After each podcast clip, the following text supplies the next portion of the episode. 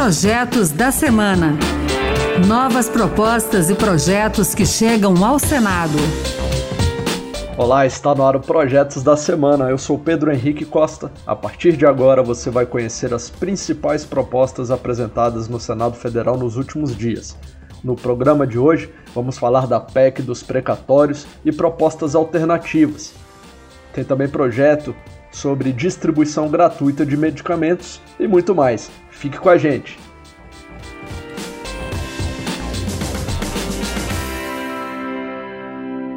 Nessa semana, chegou ao Senado a proposta de emenda à Constituição que altera regras para o pagamento de dívidas do governo e também muda o cálculo dos limites que estabelece o teto de gastos públicos. A chamada PEC dos precatórios já foi aprovada na Câmara dos Deputados e abre espaço fiscal no orçamento de 91,6 bilhões de reais para o governo federal ela adia o pagamento dos precatórios, que são dívidas que o governo tem com pessoas, empresas e com estados e municípios, além de permitir o aumento de despesas ao flexibilizar o teto de gastos. A intenção do governo é ter dinheiro no ano que vem para bancar o Auxílio Brasil, que é o novo benefício social que pagará 400 reais à população mais pobre. O relator da PEC será o senador Fernando Bezerra, que é líder do governo no Senado ele já afirmou que o seu primeiro desafio é deixar clara a destinação desses novos recursos, o que pode facilitar a votação na casa. E nós teremos, portanto, desse espaço dos 91,6, 50 bilhões destinados ao programa Auxílio Brasil. Aproximadamente 24 bilhões serão utilizados para a correção do salário mínimo e para o aumento das despesas previdenciárias, que são despesas obrigatórias. O relatório da PEC dos precatórios deverá ser apreciado entre os dias 23 e 24 deste mês de novembro, na Comissão de Constituição e Justiça. Se houver entendimento entre as lideranças partidárias, o texto a ser apresentado poderá ser votado na mesma semana no plenário do Senado. Caso contrário, a matéria será apreciada no período do esforço concentrado que está marcado para acontecer entre os dias 30 de novembro e 2 de dezembro. Mas, contrários às mudanças que permitem um afrouxamento do teto de gastos e criam um auxílio social temporário, diversos senadores se mobilizaram para a derrubada da PEC dos precatórios.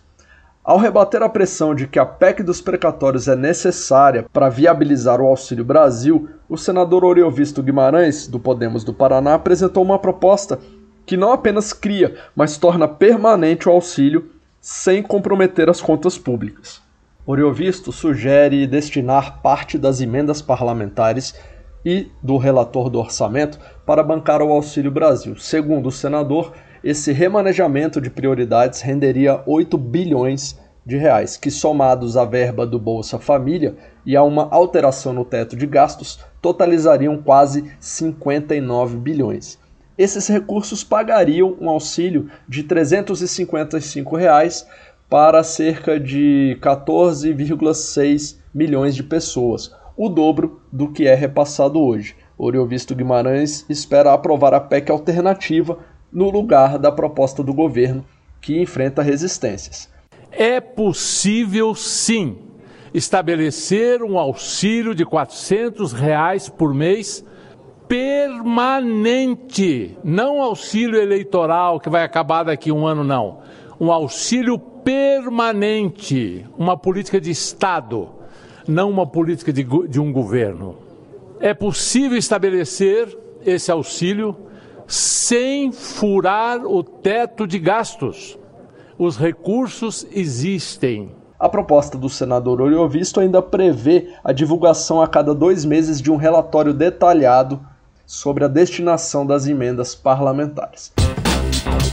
Ainda falando de alternativas à PEC dos precatórios, o senador José Aníbal, do PSDB de São Paulo, também propôs uma PEC com recursos suficientes para pagar o Auxílio Brasil. Ele explica como a ideia dele pretende bancar o auxílio social sem deixar de pagar as dívidas prover renda para brasileiros que estão na miséria, sem renda, mas só com este propósito de que essa ação tão emergente, tão urgente, não sirva para furar o teto e nem para pedalada fiscal do tipo você dar calote em precatórios.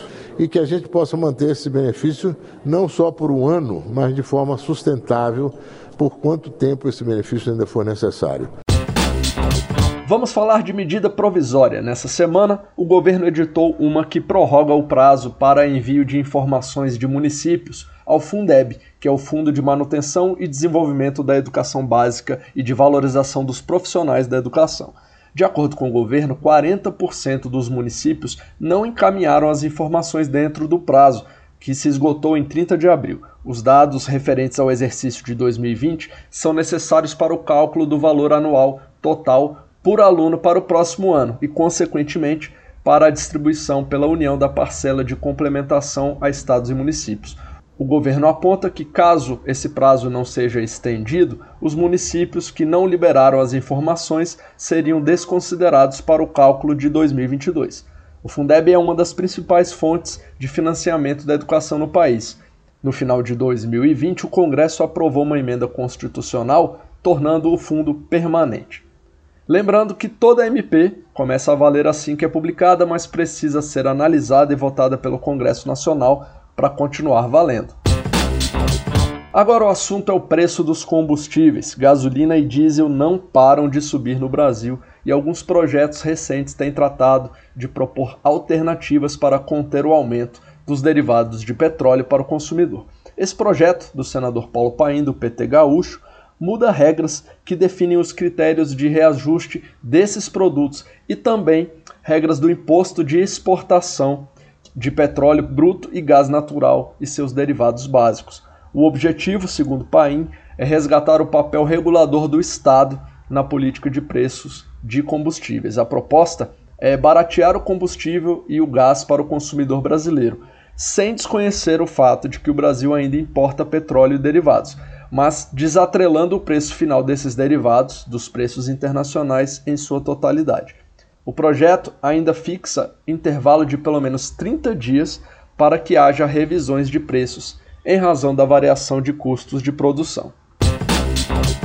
Distribuição de remédios à população. Essa é a proposta do senador Jorge Cajuru, do Podemos de Goiás, ela estabelece diretrizes para programas de doação de medicamentos de uso humano que sobram após o fim dos tratamentos. O projeto prevê que esses remédios serão distribuídos gratuitamente para a população desde que estejam dentro do prazo de validade estabelecido pelo fabricante e em conformidade com as condições sanitárias definidas nas normas legais vigentes. Jorge Cajuru afirma que os gestores públicos terão a responsabilidade de organizar esses programas de doação e distribuição de remédios. Segundo o senador, além de ajudar a população mais vulnerável, o projeto pode resolver os problemas decorrentes das sobras de medicamentos nos domicílios, que muitas vezes são descartados de forma inadequada. Minha preocupação como legislador é privilegiar o cidadão brasileiro. E o acesso a medicamentos é, sem dúvida, uma das grandes necessidades da maioria da população.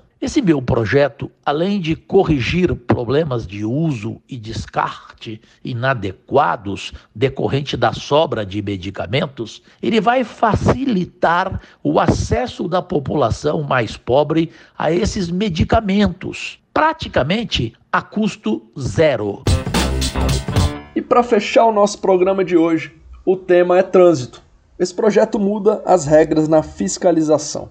Ele estipula um prazo máximo de 45 dias para que os recursos apresentados pelos motoristas contra a aplicação de alguma infração sejam analisados pelos órgãos competentes.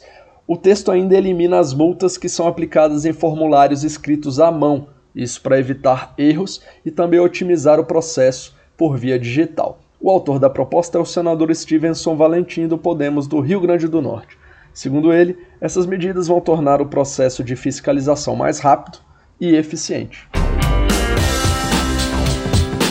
É isso aí, o Projetos da Semana fica por aqui. Você pode participar das leis do país. Acesse o E-Cidadania no site do Senado. Lá você pode ler os projetos, pode votar neles e até apresentar uma ideia que, se tiver apoio na internet, pode se tornar um projeto de lei.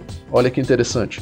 Acompanhe o programa Projetos da Semana na Rádio Senado. É toda sexta-feira, às duas da tarde. com reapresentação no sábado às 8 da manhã. O programa também está na internet, é só entrar no site da Rádio Senado, baixar e escutar quando você quiser. Se você preferir, o podcast também está nas principais plataformas. Muito obrigado pela sua companhia até aqui. Eu sou Pedro Henrique Costa e até o próximo Projetos da Semana.